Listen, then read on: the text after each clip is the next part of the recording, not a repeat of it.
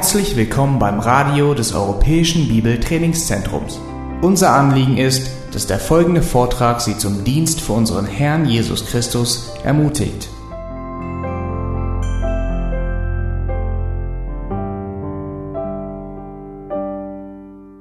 Heute werden wir uns ähm, ein wenig mit, mit dem Charakter, mit dem Menschen äh, Abraham beschäftigen. Hier und da werde ich auf das eingehen, äh, was wir auf jeden Fall noch besprechen müssen was Gott hier mit Abraham macht und in seiner Zeit auch tut.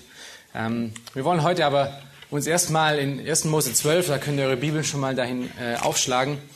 Wir wollen uns schauen, äh, was Gott hier mit diesem Menschen getan hat und wieso dieser Mensch zu dieser Zeit, ähm, an diesem Zeitpunkt ähm, angekommen ist und wie er ihn geführt hat, zu was er ihn geführt hat. Und wir wollen uns das anschauen als Ermutigung für unser eigenes Leben, ähm, um voranzugehen im Glauben nicht im Schauen. Und manche von euch bedeutet das, zum Glauben zu kommen. Für manche von euch bedeutet das, schwere Wege zu gehen, ähm, im Blick auf ihn, auf das, was noch kommen wird. Wir befinden uns also hier in 1. Mose, äh, wie wir das letzte Mal gesehen haben, äh, 1. Mose Kapitel 11. Äh, da ging es um die Arroganz und den Unglauben der Nation, ähm, der gegipfelt ähm, ist oder gegipfelt war in dem Turmbau zu Babel und wie Gott das gerichtet hat, wie er mit Hohn auf diese Arroganz der Menschen geschaut hat ähm, und wie er, äh, wie, wie er sie gerichtet hat.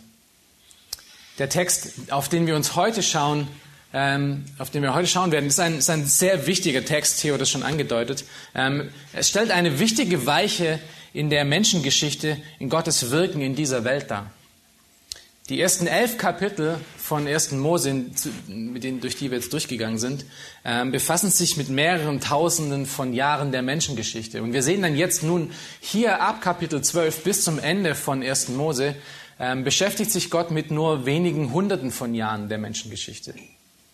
Wir müssen uns also fragen, wieso Gott äh, hier eine Zeitbremse setzt und unseren Fokus auf diese relativ kurze Zeit der Menschengeschichte gibt. Gott beginnt hier, wie schon gesagt, in Kapitel 12 einen, einen sehr immens wichtigen Abschnitt der Menschengeschichte, die nicht nur für unser persönliches Glaubensleben wichtig sind, sondern für die gesamte Heilsgeschichte der Menschheit. Und diese Geschichte, diese wichtige Geschichte, ähm, die wirklich unser aller Leben mit beeinflusst, beginnt mit einer ganz persönlichen Geschichte von einem einzigen Menschen, nämlich Abraham.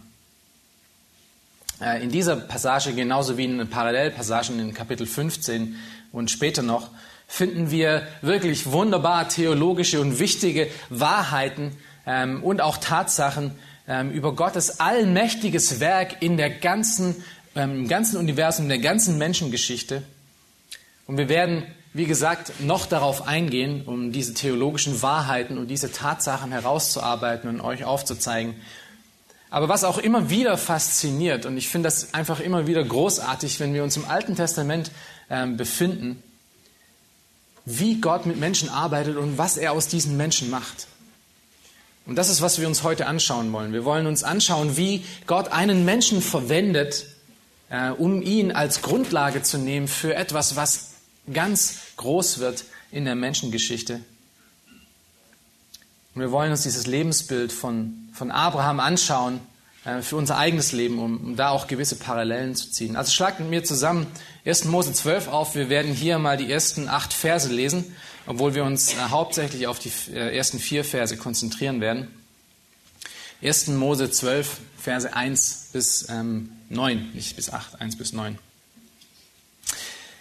Lass uns zusammen lesen. Der Herr aber hatte zu Abraham, Abraham gesprochen, geh hinaus aus deinem Land und aus deiner Verwandtschaft und aus dem Haus deines Vaters in das Land, das ich dir zeigen werde. Und ich will dich zu einem großen Volk machen und dich segnen und deinen Namen groß machen und du sollst ein Segen sein. Ich will segnen, die dich segnen und verfluchen, die dich verfluchen. Und in dir sollen gesegnet werden alle Geschlechter der Erde. Da ging Abraham, wie der Herr zu ihm gesagt hatte, und Lot ging mit ihm. Abraham aber war 75 Jahre alt, als er von Haran auszog. Und Abraham nahm seine Frau Sarai und den, und den Lot, den Sohn seines Bruders, samt all ihrer Habe, die sie erworben hatten, und den Seelen, die sie in Haran gewonnen hatten. Und sie zogen aus, um ins Land Kanaan zu gehen. Und sie kamen in das Land Kanaan. Und Abraham durchzog das Land bis zur Ortschaft Sichem, bis zur Terebinte Moris. Damals waren die Kanaaniter in dem Land. Da erschien der Herr dem Abraham und sprach, Deinem Samen will ich dieses Land geben. Und er baute dort dem Herrn, der ihm erschienen war, einen Altar. Von da zog er weiter auf das Bergland östlich von Bethel und schlug sein Zelt so auf, dass er Bethel im Westen und Ai im Osten hatte. Und er baute dort dem Herrn einen Altar und rief dem Namen des Herrn an. Und danach brach Abraham auf und zog immer weiter nach Süden. Soweit erstmal der Text für heute. Wir wollen uns heute in, in diesen paar Versen, äh, mit denen wir uns beschäftigen wollen, vier Tatsachen über Abrahams Leben äh, anschauen, um zu lernen, was es, was es bedeutet, äh, dass Vertrauen gegenüber Gott auch zu Segen führt. Dass vollkommenes Vertrauen auf Gottes Wege, auf seine, auf seine Stärke und seine Fähigkeit letztendlich zu Segen führt. Und wir werden diese vier Tatsachen sehen. Ähm, diese vier Tatsachen, die wir anschauen werden, sind erstens, und das seht ihr in, eurem äh, Wochenblatt aufgelistet, äh, der Ursprung Abrahams. Wir werden uns ein bisschen mit Kapitel 11 noch beschäftigen. Äh, die Berufung Abrahams äh, in Kapitel 12, 1 bis 3. Der Glaube Abrahams in Vers 4. Und dann schauen wir uns ganz kurz im, äh, in Vor Vorschau für die nächsten Predigten noch den Segen Abrahams an. Und ähm, das, soll uns, das wollen wir tun, damit wir selber ermutigt werden, so wie Abraham auch, äh, ein, ein Glaubensleben zu führen, das Gott vollkommen vertraut und ihm nachfolgt in allem. Lass uns erstens die, den Ursprung Abrahams anschauen. Jede Geschichte hat einen Anfang. Und so hat auch Abrahams Geschichte, Abrahams Lebensgeschichte einen Anfang und beginnt im vorherigen Kapitel. Und da möchte ich euch jetzt bitten, dass wir uns die Verse 10 bis 30 kurz anschauen. Verse 10 äh, bis 32 ist das dann. Äh, das sind die Vorfahren Abrahams, werden hier aufgelistet. Wir werden das nicht lesen, ich werde nur ganz kurz darauf eingehen. Es gibt aber ein paar Dinge, die wir über diesen Ursprung von, von Abraham wissen können oder wissen müssen. Die Geschichte Abrahams beginnt also hiermit, in dem Buch Mose mit dem Ende von Gottes Gericht gegenüber den Nationen in Babel. Wie ihr vielleicht euch noch daran erinnern könnt, war im Turmbaum, äh, Turmbau zu Babel einiges geschehen. Die Menschen waren arrogant, sie waren ungläubig, sie sagten sich von Gott los und Gott richtete dieses rebellische Volk, indem er ihnen ähm, so viele unterschiedliche Sprachen gab, dass, dass sie ähm, völlig durcheinander kamen und nicht das erreichen konnten, was sie eigentlich erreichen wollten. Die Geschichte Abrahams beginnt dann laut diesem Stammbaum mit der Geschichte Sems. Das macht Mose hier in Kapitel 11, Vers 10 deutlich. Und er unterbricht hier den, die Erzählung über, ähm, wie die Nationen entstanden sind und fokussiert hier auf, den, auf diese eine Linie, äh, die Linie des, des ähm, Sohnes von Noahs, äh, Sem, ähm, fokussiert darauf, um dann auf Abraham zu fokussieren. In diesem Stammbaum vor uns hier in Kapitel 11 von Versen 10 bis 32 finden wir mindestens zehn Generationen repräsentiert. Vier Generationen bis Peleg, und wenn ihr euch noch daran erinnern könnt, Peleg hatten wir auch in äh, Kapitel 11 schon mal gelesen, ähm, und sechs Generationen dann von Peleg bis Abraham. Peleg, wie ihr vielleicht noch daran erinnern könnt, war derjenige, der zu der Zeit vom Turmbau äh, zu Babel gelebt hatte. Ja, wir lesen das in Kapitel 10 Vers 25, ähm, dass zu der Zeit, als die Welt geteilt wurde, Peleg lebte. Und wieso ist das wichtig zu wissen? Es ist wichtig zu wissen, weil wir hier sehen, dass von Peleg bis Abraham sechs Generationen vergangen sind, bis Gott endlich wieder gesprochen hatte. Was uns Kapitel 11, Verse 10 bis 32 ziemlich deutlich aufzeigt, ist, dass Gott mit und nach dem Gericht gegenüber Babel eine stille Zeit eingetreten ist. Eine Zeit, in der er mit seinem, weder mit seinem Volk noch mit anderen Menschen geredet hatte. Für sechs Generationen. Was wir hier sehen, ist, dass in Kapitel 12, Vers 1, als Gott nun endlich mit Abraham spricht, ist das erste Mal wieder seit Generationen, von dem wir zumindest wissen, was niedergeschrieben ist, dass Gott mit den Menschen wieder geredet hat.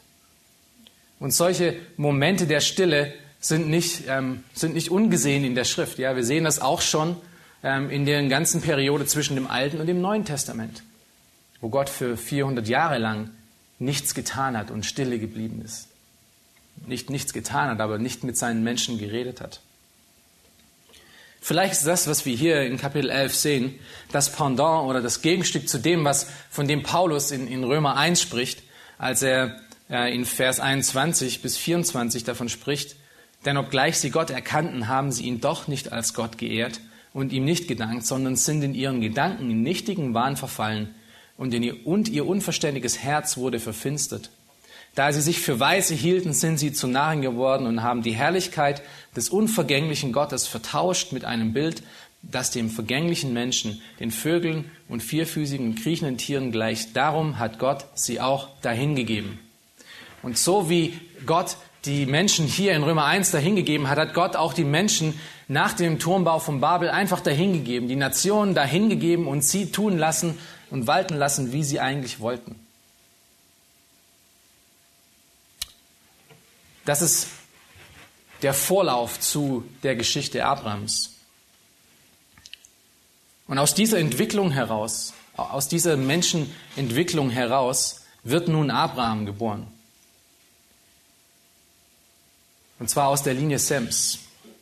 Und diese Linie Sems ist eine Linie, die sich Gott speziell bewahrt hat. Und das sehen wir auch immer wieder. Und das sind auch einer der Gründe, weshalb wir in der Schrift immer wieder Stammbäume haben. Ja, sie sind, wir haben es in 1. Mose 5 gesehen, wir sehen es nun hier auch wieder.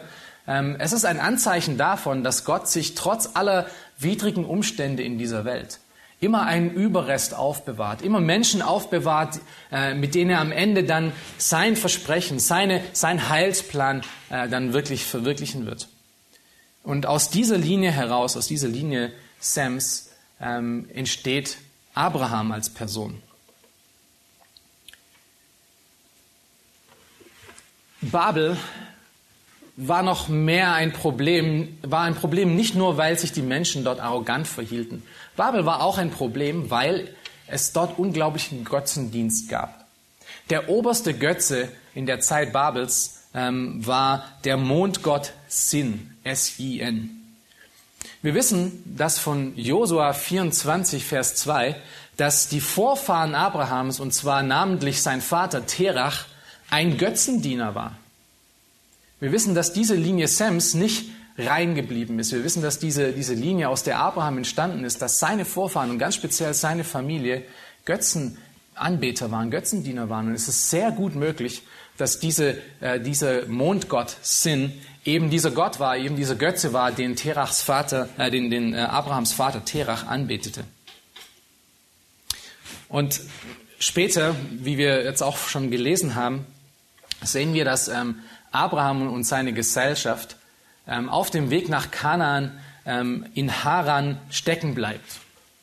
Nun, wieso ist das wichtig zu wissen? Nun, Haran war nach Babel das zweitwichtigste Zentrum der Götzenanbetung des Mondgottes Sin. Womöglich gefiel es Terach dort in Haran so sehr, äh, dass sie erstmal nicht weiterzogen. Und wenn wir in der Geschichte ein bisschen lesen hier, äh, ist es Terach, der, obwohl Gott zu Abraham gesprochen hat, ist es Terach, der sein, sein, ähm, seine Sippschaft mitzieht. Und womöglich war es auch er, der dann dafür gesorgt hat, dass sie in Haran stecken geblieben sind. Diese Linie Abrahams ist also alles andere als äh, geschmückt von voller Heiligen. Und Abrahams Geschichte, Abrahams Heilsgeschichte oder Gottes Wirken mit Abraham im Glauben beginnt dann erst, nachdem er wieder von Haran ausgezogen ist, nachdem sein Vater Terach gestorben ist. Und wisst ihr was? Abrahams Vater Terach ist im Unglauben gestorben. Er ist ein Götzendiener gestorben. Er ist gestorben als jemand, der nicht Gott angebetet hat. Und das ist wirklich tragisch. Das ist wirklich tragisch.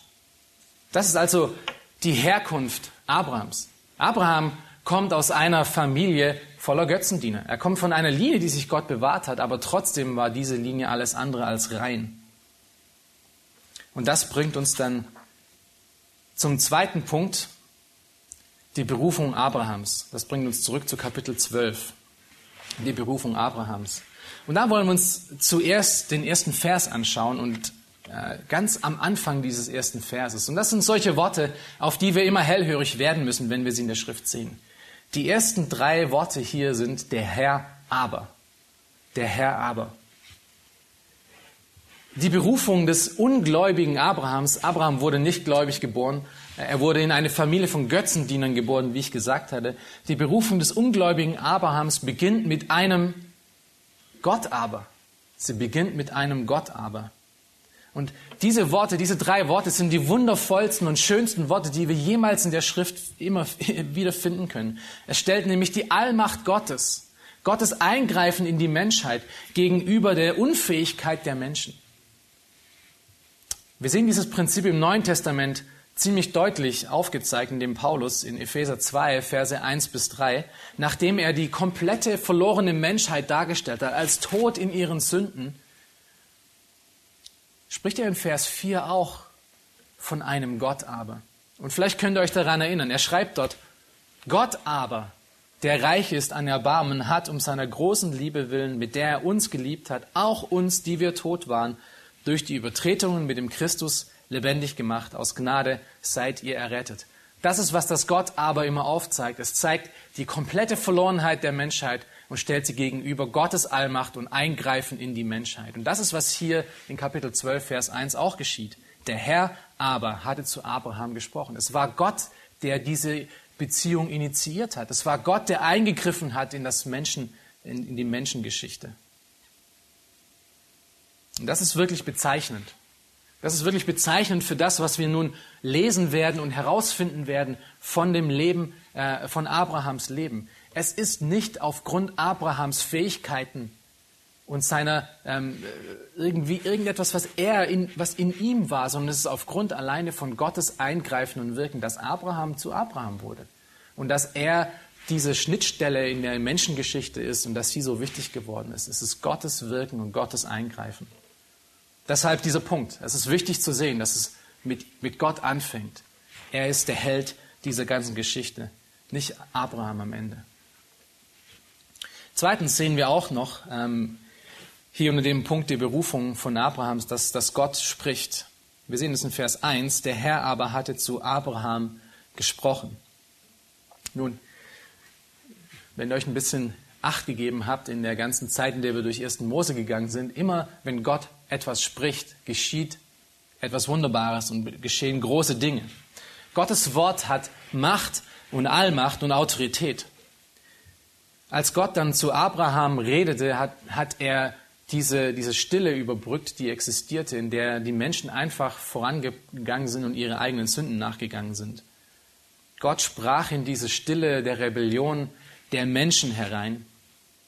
Und so wie in 1. Mose 1 Gott spricht und es Licht wird, wird es auch hier im geistlichen Sinne wieder Licht in einer, in einer Gesellschaft, die eigentlich vollkommen verloren war und dunkel war. Und der Kontrast, den wir hier sehen, wenn wir lesen, dass Gott gesprochen hat, äh, steht wirklich zu 1. Mose 11. In 1. Mose 11 sehen wir, dass die Menschen nur miteinander reden. Sie reden nicht mit Gott. Gott redet nicht mit den Menschen, sondern sie reden nur miteinander. Lasst uns das bauen. Lasst uns unseren Namen groß machen. Und hier ist der Kontrast ziemlich deutlich. Gott spricht zu Abraham. Gott spricht wieder mit den Menschen. Und damit wird sich alles ändern. Alles das, was sich die Menschen in 1. Mose 11 vorgenommen haben, ist vollkommen ähm, zerstört worden. Es ist nie, zu nichts geworden. Aber wie wir wissen, ist der Name Abrahams ein, ein Name, der sich wirklich für alle Ewigkeiten eingebrannt hat in die Menschengeschichte und auch uns heute noch wichtig ist. Als Vater des Glaubens, als Vater ähm, des Glaubens, mit dem wir heute leben. Und das liegt nur einfach daran, dass Gott zu ihm gesprochen hat, dass Gott mit ihm gewirkt hat, an ihm gewirkt hat. Wenn Gott mit dem Spiel ist, dann, dann ändern sich viele Sachen, dann ändert sich alles, dann ändern sich die ganzen Vorzeichen. Wenn dann der Mensch, zu dem Gott spricht, dann auch noch hört und ihm folgt, dann kann dieses Menschenleben zu einem Leben werden, das wirklich bedeutend ist in dem Königreich Gottes. Aber die alles entscheidende Zutat hier ist Gottes Reden zu dem Menschen. James Montgomery Boyce schreibt in seinem Kommentar zu, zu dieser Stelle äh, folgende einprägsame Worte. Ich möchte sie zitieren. Wenige von uns werden in den Augen der Welt jemals bedeutend sein. Und selbst wenn wir Bedeutung erzielen, wenn wir es dann je erzielen, wird sie bald vergehen. Wie die Baumeister von Babylon in Vergessenheit geraten sind, so werden auch wir in Vergessenheit geraten. Es verhält sich anders, wenn Gott für uns wirkt, denn dann sind die Resultate bleibend und die Bedeutung, die er erschafft, ist wahre Bedeutung. Gott spricht zu Abraham und Abraham hört. Und das ist der Grund, weshalb Abrahams Name so bedeutend wird. Es ist nicht, weil er von Grund auf ein besserer Mensch war als alle anderen. Er wurde in eine Götzendienstfamilie geboren und war wahrscheinlich bis zu dem Ruf von Gott selber ein Götzendiener. Aber Gott greift ein. Gott greift ein und schenkt ihm Ohren zu hören. Und daraus entsteht Unglaubliches. Lass mich vielleicht dich heute Morgen auch fragen. Bist du auch jemand, der Gott hört? Bist du auch jemand, der wartend vor Gott steht und sitzt und ihn hört? Damit du seinen Willen ausleben kannst. Gott sprach zu Abraham und das, was er zu ihm sprach, war wirklich nicht einfach. Er verlangte von ihm schwere Dinge. Das bringt uns dazu zu sehen, dass Gott ihn aufgerufen hat, alles zu verlassen. Gott hat ihn aufgerufen, alles zu verlassen. Vers 1 nochmal. Der Herr aber hatte zu Abraham gesprochen. Was hat er zu Abraham gesprochen? Geh hinaus aus deinem Land. Zuerst hat Gott von Abraham verlangt, sein Land zu verlassen. Und das war bestimmt nicht einfach für Abraham. Denn dort, wo er lebte, äh, das Ur in Chaldea, war wirklich eine schöne Gegend. Das Ur selber war eine Hafenstadt, äh, umringt von zwei großen Flüssen, äh, der Tigris und dem Euphrates. Und das war deswegen ein sehr bewässertes und, und, sehr reiches Land. Es gab Weizenfelder, es gab Dattelpalmen, Apfelbäume, Weinstöcke, Granatäpfel und eine Menge blühender Sträucher. Es war wirklich auf eine Art und Weise ein Schlaraffenland. Und nun kommt Gott in das Leben von Abraham und, und, und, und verlangt von ihm, dass er alles das einfach verlässt.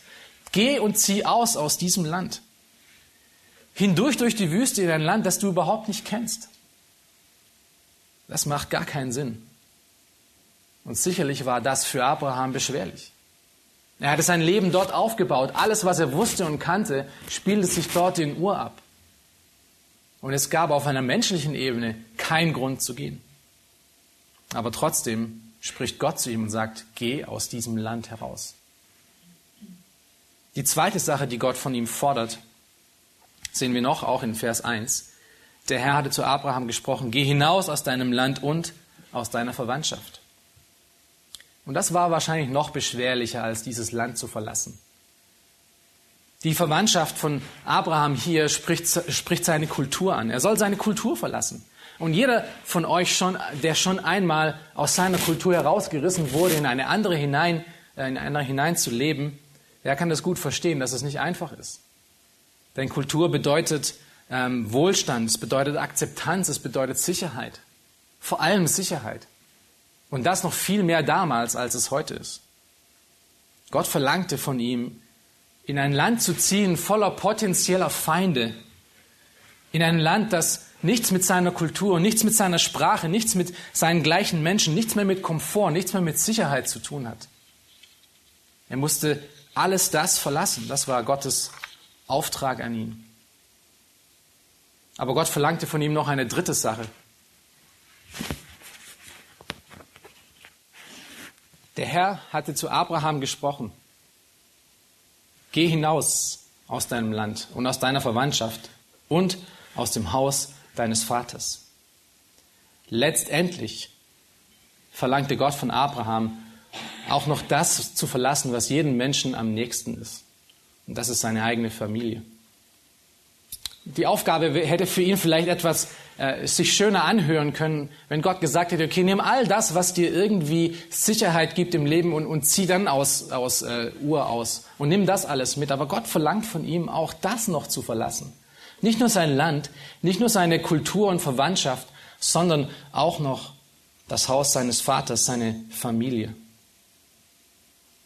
Nun, wir haben die Geschichte gelesen äh, vorher und wenn ihr sie ein bisschen noch kennt, wissen wir, dass letztendlich doch einige von seiner Familie mitgekommen sind. Wir wissen, dass Terach mitgekommen ist und Lot mitgekommen ist und seine Frau mitgekommen ist natürlich.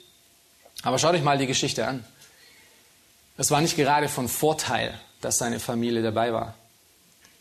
Es ist eigentlich erst dann, wie ich vorher gesagt hatte, als sein Vater Terach in Haran gestorben ist, dass die Geschichte Abrahams wirklich anfängt, Sinn zu machen.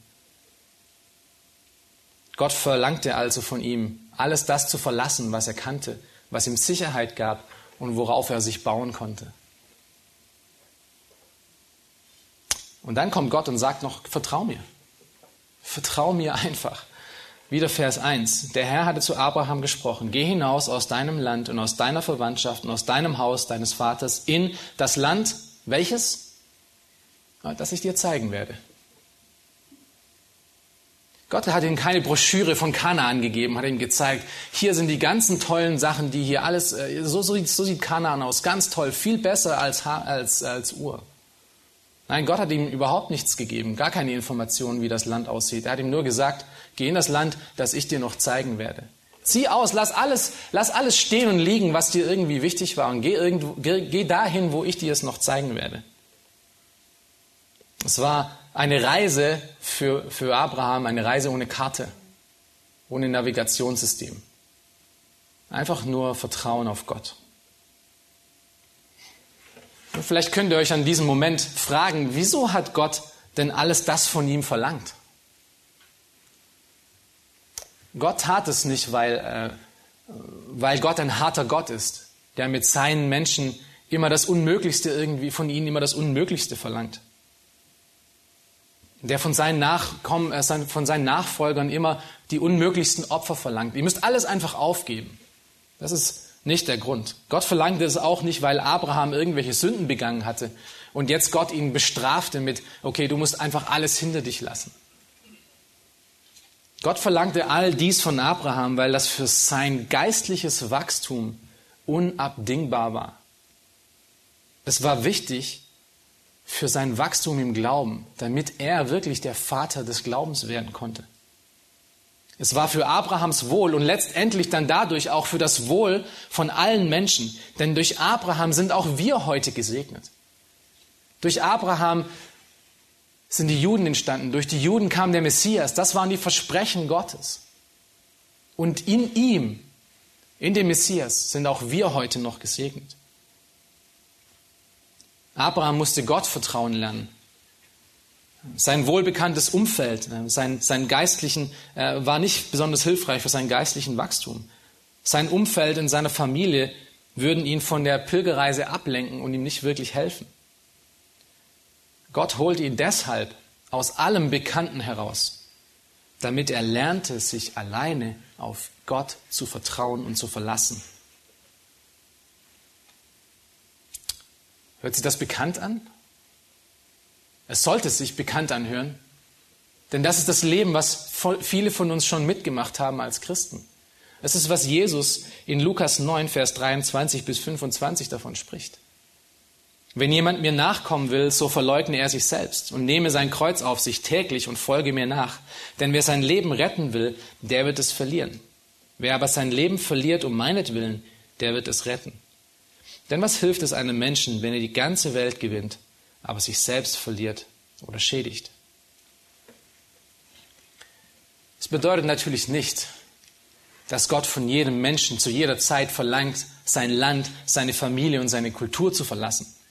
Äh, Gott schenkt uns aus seiner reinen Gnade oft äh, vieles von dem und, ähm, und, und weit mehr über das hinaus, als was wir verdient haben.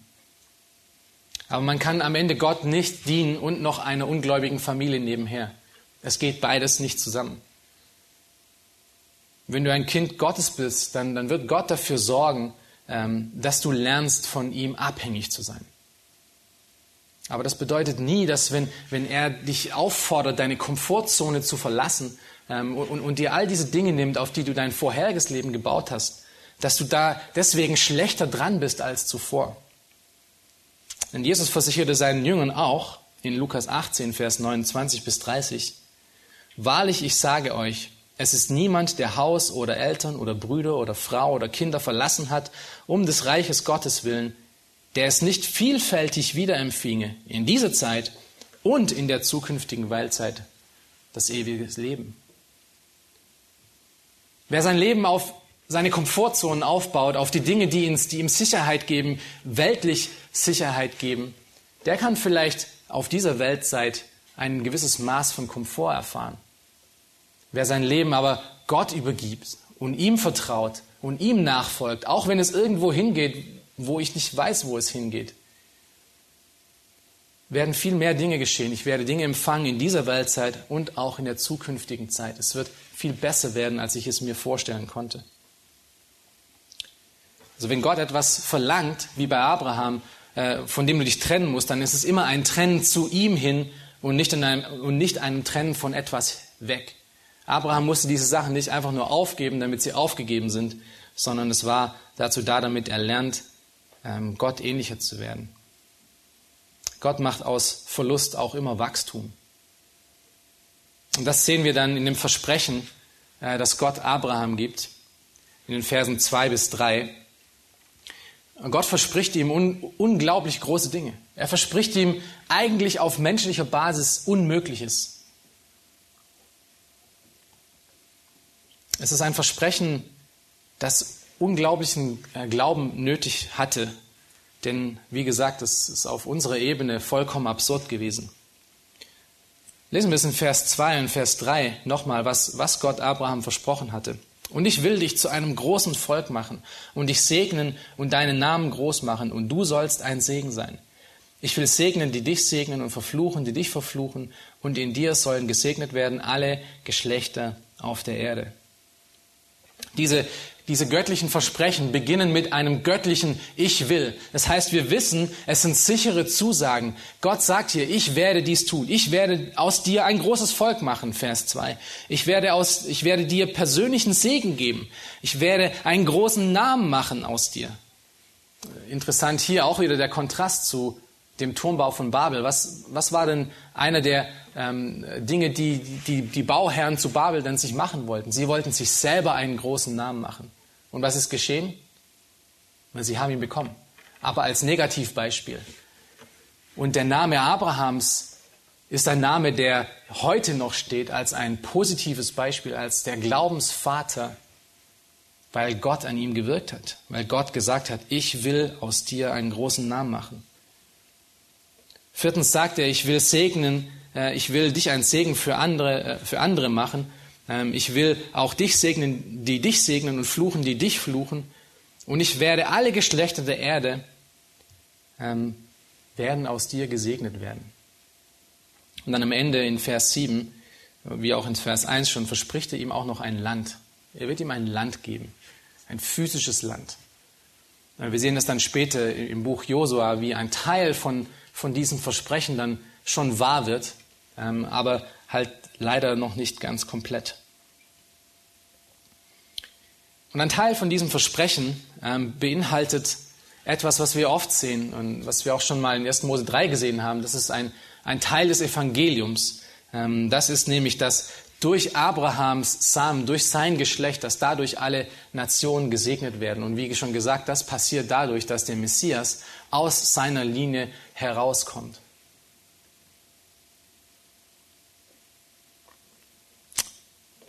Aber schaut euch mal an, wie alt war denn Abraham, als er all diese Versprechen bekommen hatte?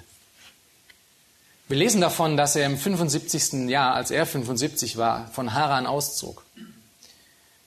Und Gott gab ihm diese Versprechen.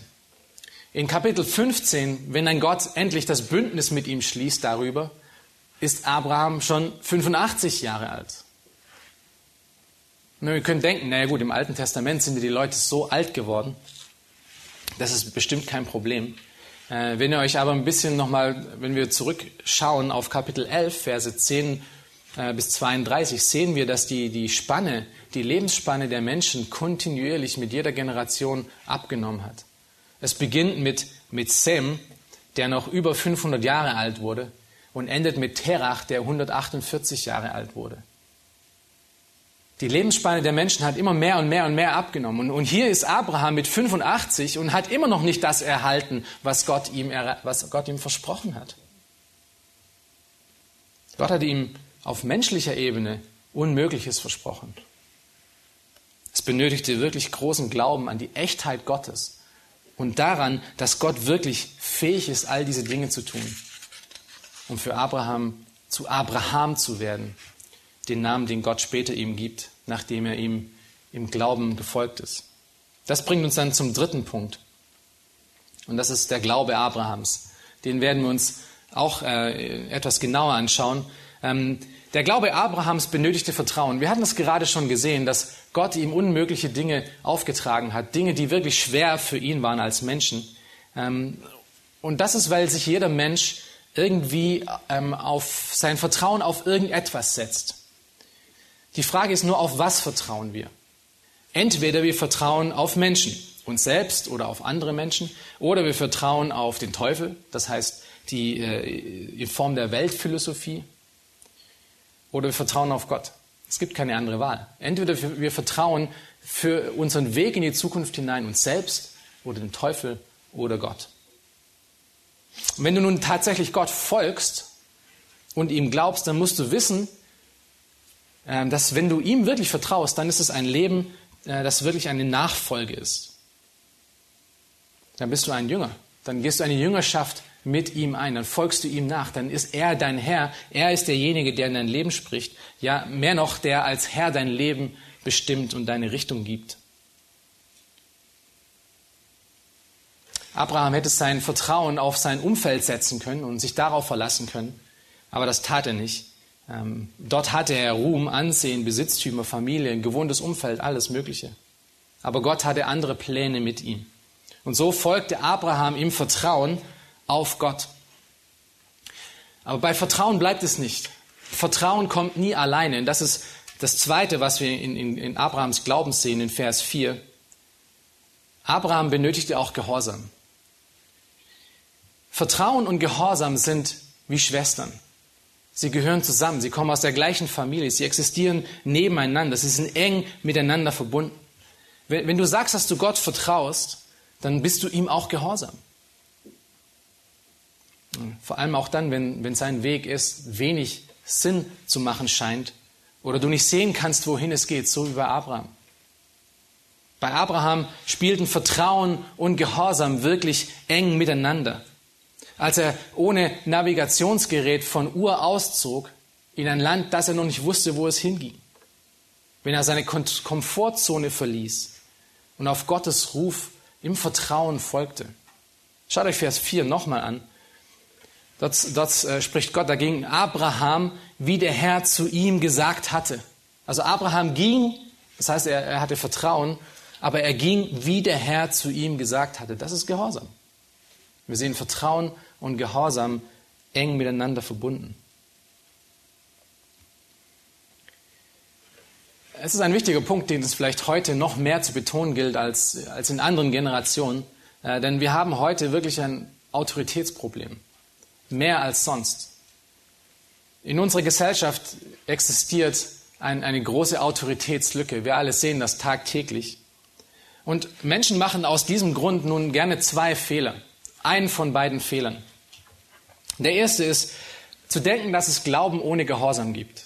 Zu denken, dass es nur einfach, naja, ich glaube an Gott, aber ich muss ihm ja nicht, ich muss ja nicht ihm folgen. Ich kann noch meine eigenen Wege gehen. Das ist die eine, äh, den einen Fehler, den man machen kann. Der andere ist, dass man die Idee von Gehorsam so sehr fokussiert, dass das eine Religion wird.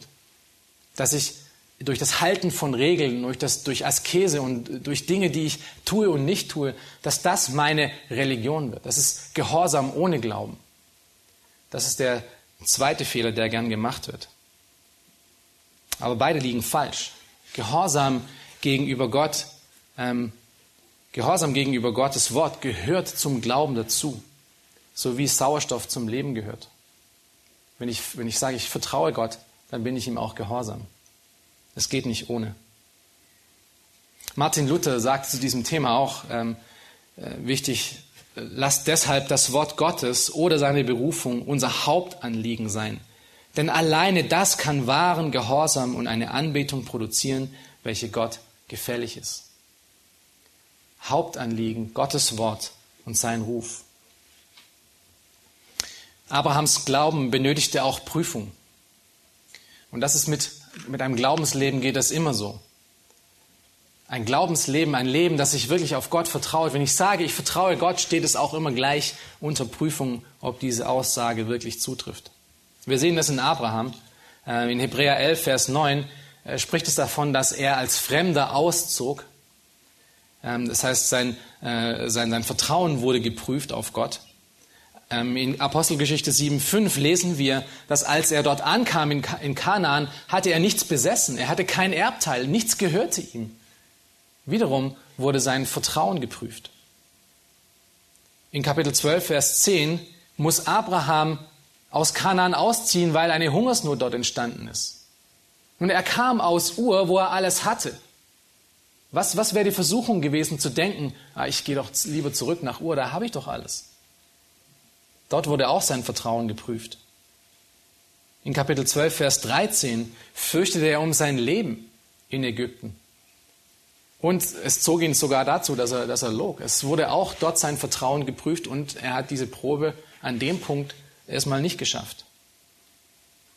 In Kapitel 12, Vers 18 sehen wir, dass der Pharao ihn zu sich zitiert, weil er herausgefunden hat, dass Abraham ihn angelogen hat. Der Pharao hätte alles mit ihm machen können. Hier auch wird sein Glaube auf Gottes äh, Verheißungen geprüft. In Kapitel 13, Vers 7 muss er sich letztendlich von seinem Bruder Lot trennen, weil es Schwierigkeiten in der Beziehung gab. Also Abraham zog, zog aus von Ur und seit der Zeit, als er ausgezogen ist, gab es eine Schwierigkeit nach der anderen. Sein Glaube nach Gottes Vertrauen wurde ständig geprüft. Das Leben in der Verheißung war für Abraham wirklich schwierig. Ohne Zweifel gab es Momente in seinem Leben, wo er vielleicht sogar gezweifelt hat, ob, ob dieser Weg, den Gott ihm gegeben hat, wirklich der richtige Weg war. Und hier stellt Gott unsere Erwartungen ähm, auf den Kopf. Weil wir denken, wenn, wenn ich Gott nachfolge, dann wird einfach alles schick werden, ja, dann wird alles super werden. Wenn ich Gott nachfolge, dann gibt es keine Probleme im Leben. Wenn ich Gott nachfolge, dann gibt es weltlichen Segen. Dann gibt es tolle Autos, tolle Jobs, tolle Familie, viele Ferien, Gesundheit und alles läuft einfach wunderbar, weil Gott ja das Beste für mich möchte. Das ist unsere Erwartung. Aber das ist nicht Gottes Weg. Das ist nicht Gottes Weg, weil Gott möchte, dass wir, er sagt in Römer 8, ja, dass alles zum Guten laufen wird. Und dann definiert er gleich danach, was das Gute ist. Und das ist Christus Ähnlichkeit. Das ist Abhängigkeit von ihm. Und das sehen wir hier auch im Leben von Abraham. Der Glaube wird geprüft. Oder besser gesagt, er wird geläutert. Er wird gestählt. Er wird geprüft auf Echtheit und wird dann gereinigt. Das ist, was mit Abraham geschehen ist. Das Resultat äh, der, der Prozess ist oft schmerzhaft, aber das Resultat ist unglaublich gut und andauernd und aushaltend. Letztlich benötigte der Glaube, den, den Gott Abraham geschenkt hat, auch noch Standhaftigkeit. Paulus schreibt das in Römer 4, Vers 19 bis 21. Er sagt dort, und über, er spricht hier über Abraham, und er wurde nicht schwach im Glauben und zog nicht seinen Leib in Betracht, der schon erstorben war, weil er fast hundertjährig war, auch nicht den erstorbenen Mutterleib der Sarah. Er zweifelte nicht an der Verheißung Gottes durch Unglauben, sondern wurde stark durch den Glauben, indem er Gott die Ehre gab und völlig überzeugt war, dass er das, was er verheißen hat, auch zu tun vermag. Das ist, was im Kern Abraham ausmacht. Er war davon völlig überzeugt, dass das, was Gott verheißen hatte, dass er das auch vermag zu tun, trotz aller widrigen Umstände, trotz aller Schwierigkeiten, trotzdem, dass er alles verlassen musste, war er doch davon überzeugt, dass Gott fähig ist, alles das zu tun, was er versprochen hat. Die Aufforderungen Gottes waren schwer und seine Versprechen waren von menschlicher Sicht her absurd. Aber Abraham glaubte Gott. Er glaubte ihm einfach. Er glaubte, dass Gott dies alles vermag. Und das ist wirklich ein wichtiger Punkt, Standhaftigkeit. Standhaftigkeit im Glaubensleben, besonders wenn die Wege, die Gott für einen einschlägt, nicht die Wege sind, die man selber für sich ausgewählt hätte.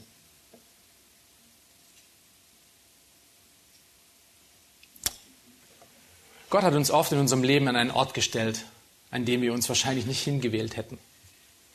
Ja, Gott tut das sehr oft.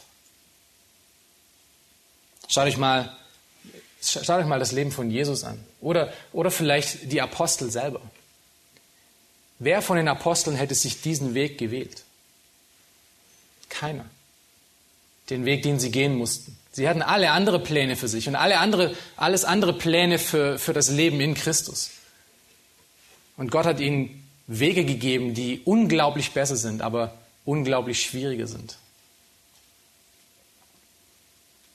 Gottvertrauen bringt auch immer Segen mit sich. Ähm, er verlangt, uns, er verlangt von uns nicht nur etwas aufzugeben, ohne dass daraus auch wieder Segen entsteht. Und wir sehen das auch im Leben von Abraham. Das ist ganz kurz der letzte Punkt, mit dem wir uns heute beschäftigen wollen. Ähm, wir lesen das in Hebräer 11, Vers 11 bis 12, wo wir über Abrahams Leben ähm, noch lesen. Und wir werden über den Segen Abrahams, den, Gott durch Abraham wirkt, noch, mal speziell darauf eingehen. In Hebräer 11, Verse 11 bis 10 lesen wir, durch Glauben erhielt auch Sarah selbst die Kraft, schwanger zu werden. Und sie gebar, obwohl sie über das geeignete Alter hinaus war. Das ist eine Untertreibung, äh, weil sie den für treu achtete, der es verheißen hatte. Darum sind auch von einem einzigen, der doch erstorben war, Nachkommen hervorgebracht worden, so zahlreich wie die Sterne des Himmels und wie der Sand am Ufer des Meeres, der nicht zu zählen ist. Gottes Verheißungen sind wahr geworden. Er hat aus diesem 85-jährigen, knapp 100-jährigen Leib mit seiner Ehefrau zusammen, die genauso alt war, eine Nation, äh, nicht nur eine, eine physische Nation, sondern auch eine geistliche Nation erschaffen was für menschliche Sicht unmöglich war. Abraham, Abraham glaubte Gott und trotz aller Schwierigkeiten hielt er an der Verheißung Gottes fest. Und das brachte ihm Segen bis in alle Ewigkeit. Aber auch zeitlichen Segen, Segen hier auf dieser Welt. Gott benutzte ihn und machte ihn zu dem Vater von einer Nation, Israel, aber auch zu dem Vater unseres Glaubens, weil aus ihm heraus der Messias entstanden ist und er für uns für ewig ein Vorbild des Glaubens ist, des Glaubenlebens. Ich komme zum Ende. Ich möchte dich fragen, oder ich möchte lieber sagen, ich weiß nicht ganz genau, wo du heute Morgen stehst.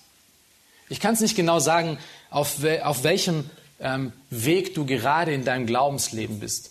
Aber eines kann ich doch sagen. Ich denke, du bist auf einem von diesen Orten, auf dem Abraham auch war. Vielleicht bist du wie Abraham noch in Ur, geistlich gesprochen. Götzendiener, ungläubig, noch nicht Gott nachgefolgt. Aber ich möchte dir heute sagen, dass wenn du noch an diesem Punkt bist, dann verlangt Gott von dir nichts Unmögliches. Er verlangt nur von dir, dass du ihm vertraust. Nur, dass du auf ihn schaust und dein Vertrauen auf ihn setzt. Das ist nicht so unmöglich. Er verlangt nur, dass du glaubst, dass er Gott ist. Wie Hebräer 11, Vers 6 sagt. Das ist der Anfang von wahrem Glauben. Dass er ist, so wie er gesagt hat, und dass er denjenigen Segen gibt, die ihn suchen. Er verlangt nur, dass du deine alten sündhaften Wege verlässt und einfach ihm nachfolgst. Das ist nicht unmöglich. Dieser Weg führt, dieser Weg führt zuerst zum Kreuz Christi, ja. Es führt dahin, weil er dort für deine Sünden starb und, starb und sein Leben für deins hingegeben hat, damit du leben kannst. Die Reise aus dem geistlichen Ohr heraus muss dort anfangen, am Kreuz. Du musst ihm dort dein Leben übergeben, im, im Glauben daran, dass er wirklich fähig ist, mehr daraus zu machen, als was du dir vorstellen kannst. Du musst ein Nachfolger werden, du musst ein, ein Christ werden, ein Jünger. Aber wenn du vielleicht schon an diesem Punkt angekommen bist und äh, gerade lernst, die, die Schwierigkeiten des, Glauben, des Glaubenlebens durchzufechten, vielleicht hast du auch schon ein paar von diesen Problemen gesehen in deinem Leben, äh, die auch Abrahams Leben ausmachen. Dann musst du wissen, dass der Gott, der dich gezogen hat in Allmacht, auch derjenige ist, der dich erhalten, der dich durchträgt, der dich erhält. Er ist der gleiche Gott. Er ist fähig. Er ist das Ziel. Schau auf ihn. Das ist wie Abraham durchgekommen ist. Er hat auf Gott geschaut, auf das, was verheißen ist. Und ist durch die Schwierigkeiten hindurchgekommen. Aber vielleicht bist du ja auch jemanden, vielleicht bist du auch jemand, von dem Gott gerade verlangt, äh, das Unmögliche zu glauben, so wie Gott von Abraham verlangte, das Unmögliche zu glauben. Vielleicht bist du gerade auf einem Weg in deinem geistlichen Leben, wo du aus deiner Sicht vor einer Wand stehst und nicht siehst, wie es weitergeht. Vielleicht hat dich Gott ja als Missionar berufen. Oder vielleicht bist du auf einem Missionarsfeld. Ähm, auf eine Art und Weise sind wir alle auf einem Missionarsfeld. Und du hast wirklich mit Schwierigkeiten, mit Anpassungen zu tun. Du hast, du hast Schwierigkeiten äh, damit, dein Glaubensleben in dieser Welt auszuleben, ohne ständig äh, wieder hinuntergeworfen zu werden. Vielleicht hat Gott dich zu, zu einem Dienst berufen, zu seinem Dienst berufen. Aber du weißt nicht genau, wie du all die Anforderungen, die er an dich stellt, wie, wie du denen gerecht werden kannst. Vielleicht hat Gott dich dazu berufen, auch unverheiratet ihm zu dienen für den Rest deines Lebens. Oder er hat dir eine Ehe geschenkt. Eine Ehe, die auch immer Herausforderungen mit sich bringt. Vielleicht hat Gott dir Kinder gegeben, die für dich herausfordernd sind. Vielleicht hat Gott dich dazu berufen, deine Arbeit aufzugeben, eine Hausfrau zu sein. Im Angesicht dieser Welt etwas äh, Beschämendes. Und du weißt nicht, wie all du dieses schaffen sollst. Gott, dem Herrn treu zu sein, deinem Ehemann treu zu sein, deinen Kindern aufzupassen und trotzdem noch im Geist zu wachsen. Was auch immer es ist. Es scheint für dich, als ob Gott von dir wirklich Unmögliches verlangt. Und vielleicht sagst du zu ihm im, im stillen Gebet, ja, ich möchte dir wirklich dienen, mein, mein Leben für dich geben, aber ich weiß im Moment nicht, wie ich das alles schaffen soll. Wie soll ich das schaffen? Wie, wie komme ich von diesem Punkt zu dem, dem du mir verheißen hast? Ich sehe es nicht. Und ich bin dazu nicht fähig. Herr, was soll ich tun? Vielleicht macht das dein Leben aus. Und wenn du an diesem Punkt bist, dann ist das Leben von Abraham ein sehr gutes Vorbild für dich. Dann musst du wissen, dass der Gott, der Abraham gezogen hat, ihm die Kraft gegeben hat und erhalten hat und fähig war, ihn durchzuziehen bis zum Ende hin. Auch der gleiche Gott ist, der dich erhält, dich zieht und die Fähigkeit hat, dein Leben voranzubringen. Es ist immer eine Sache der Perspektive. Wenn ich davon überzeugt bin, dass Gott alles kann und alles wirkt und alles leitet und zu allem fähig ist und dass er mich noch liebt, dann kann ich in keiner Situation in meines Lebens sagen, ich bin hier fehl am Platz. Oder Gott hat hier einen Fehler gemacht.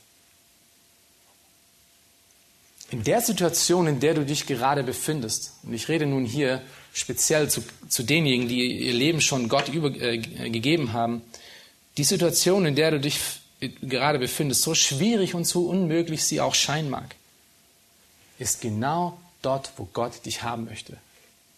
Genau, wo er dich haben möchte. So wie es auch für Abraham war. Er musste Gott vertrauen. Er musste lernen, ihnen zu vertrauen. Aber es war innerhalb von Gottes Plan. Und die Frage ist für dich heute Morgen, ist es das, was du glaubst? Glaubst du das auch? Glaubst du, dass die Situation, die Gott dich hineingestellt hat, dass das Teil von seinem Plan ist für dein Leben? Gott macht nie Fehler. Und aus diesen Schwierigkeiten, in denen wir uns oft so schnell befinden, werden Möglichkeiten, Möglichkeiten geistlich zu wachsen, Möglichkeiten, äh, Gott alle Ehre zu geben und, und ein Mensch zu werden, der innerhalb von Gottes Plan wirklich hilfreich sein kann. Und zwar indem wir auf ihn schauen und auf ihn vertrauen, so wie Abraham es auch getan hat.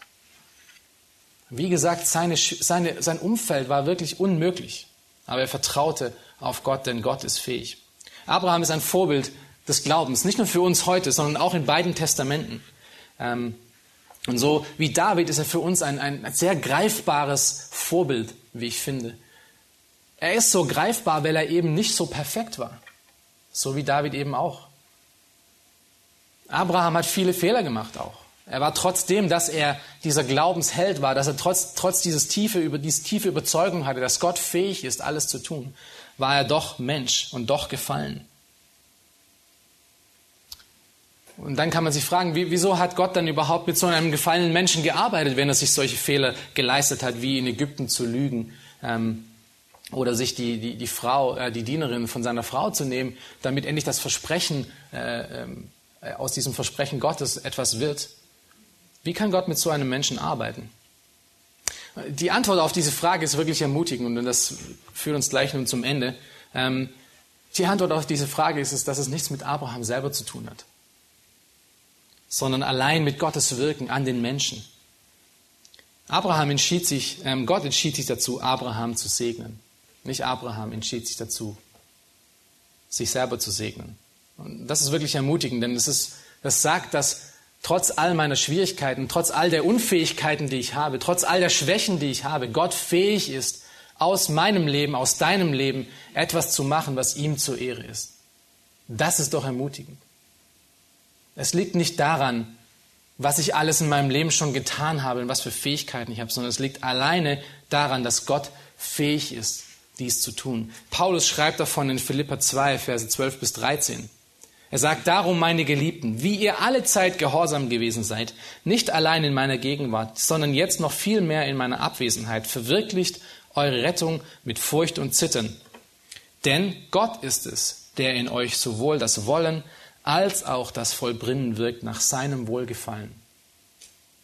Abraham hat es geglaubt. Er hat diesen Textstelle noch nicht gekannt, aber er hat es ausgelebt.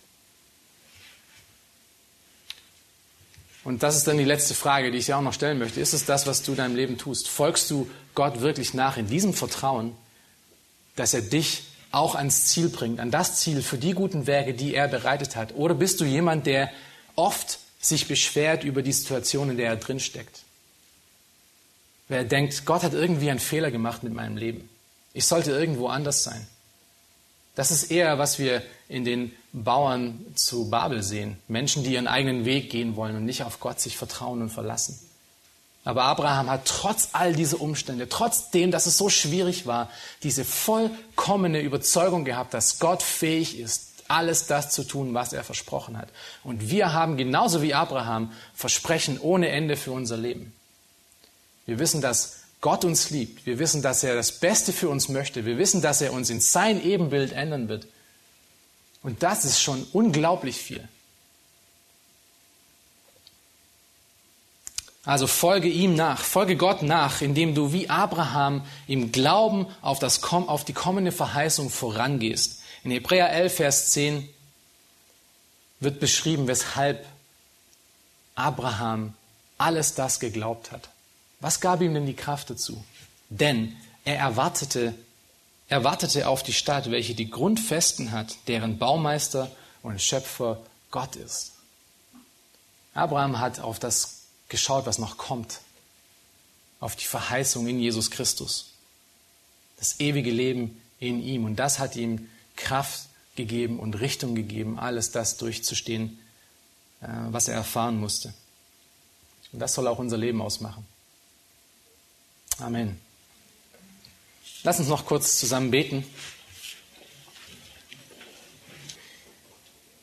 Großer Gott, Vater im Himmel, wir danken dir, Herr, dass wir diese kurze Zeit hatten, um in dein Wort zu schauen und uns ähm, Abraham als ein Beispiel anzuschauen von jemandem, der völlig sich auf dich verlassen hat und auf dich vertraut, Herr. Wir danken dir, Vater, für die Ermutigung, die wir darin auch erfahren haben, Herr, um auf unsere Situation zu schauen und zu sehen, Herr, dass wir genau in der Mitte von deinem Wirken sind und genau da sind, wo du uns haben möchtest, Herr. Und dass wir, dass du uns aufträgst und uns, uns ähm, von uns möchtest, Herr, dass wir im Vertrauen äh, reagieren und nicht im Schauen, Herr. Dass wir auf dich schauen, ähm, auf dein Vertrauen, auf dich vertrauen, auf deine Fähigkeiten uns verlassen und nicht auf unsere eigenen Fähigkeiten. Herr, wir sind ermutigt von deinem Wort ähm, zu sehen, Herr, wie du mit Abraham gearbeitet hast, Herr und äh, wir möchten einfach, dass du unser Leben genauso nimmst, Herr, dass wir im vollen Vertrauen auf dir dieses Leben äh, zu deiner Ehre äh, vollbringen, Herr. Bitte zeige uns diese Wege auf, Herr. Zeige uns, wo wir noch zu wachsen haben. Zeige uns, Herr, wo wir uns auf unsere äh, Komfortzonen verlassen, Herr, wo wir auf äh, Dinge uns stützen, Herr, die nicht von dir sind und die nicht deine sind. Und hilf uns, Herr, dass wir wachsen im Glauben, indem wir dein Wort ähm, für ernst nehmen und dich für ernst nehmen und deine Versprechen, ähm, nach denen auch leben, Herr. Hilf uns, diese Sicht zu haben. In deinem Namen. Amen.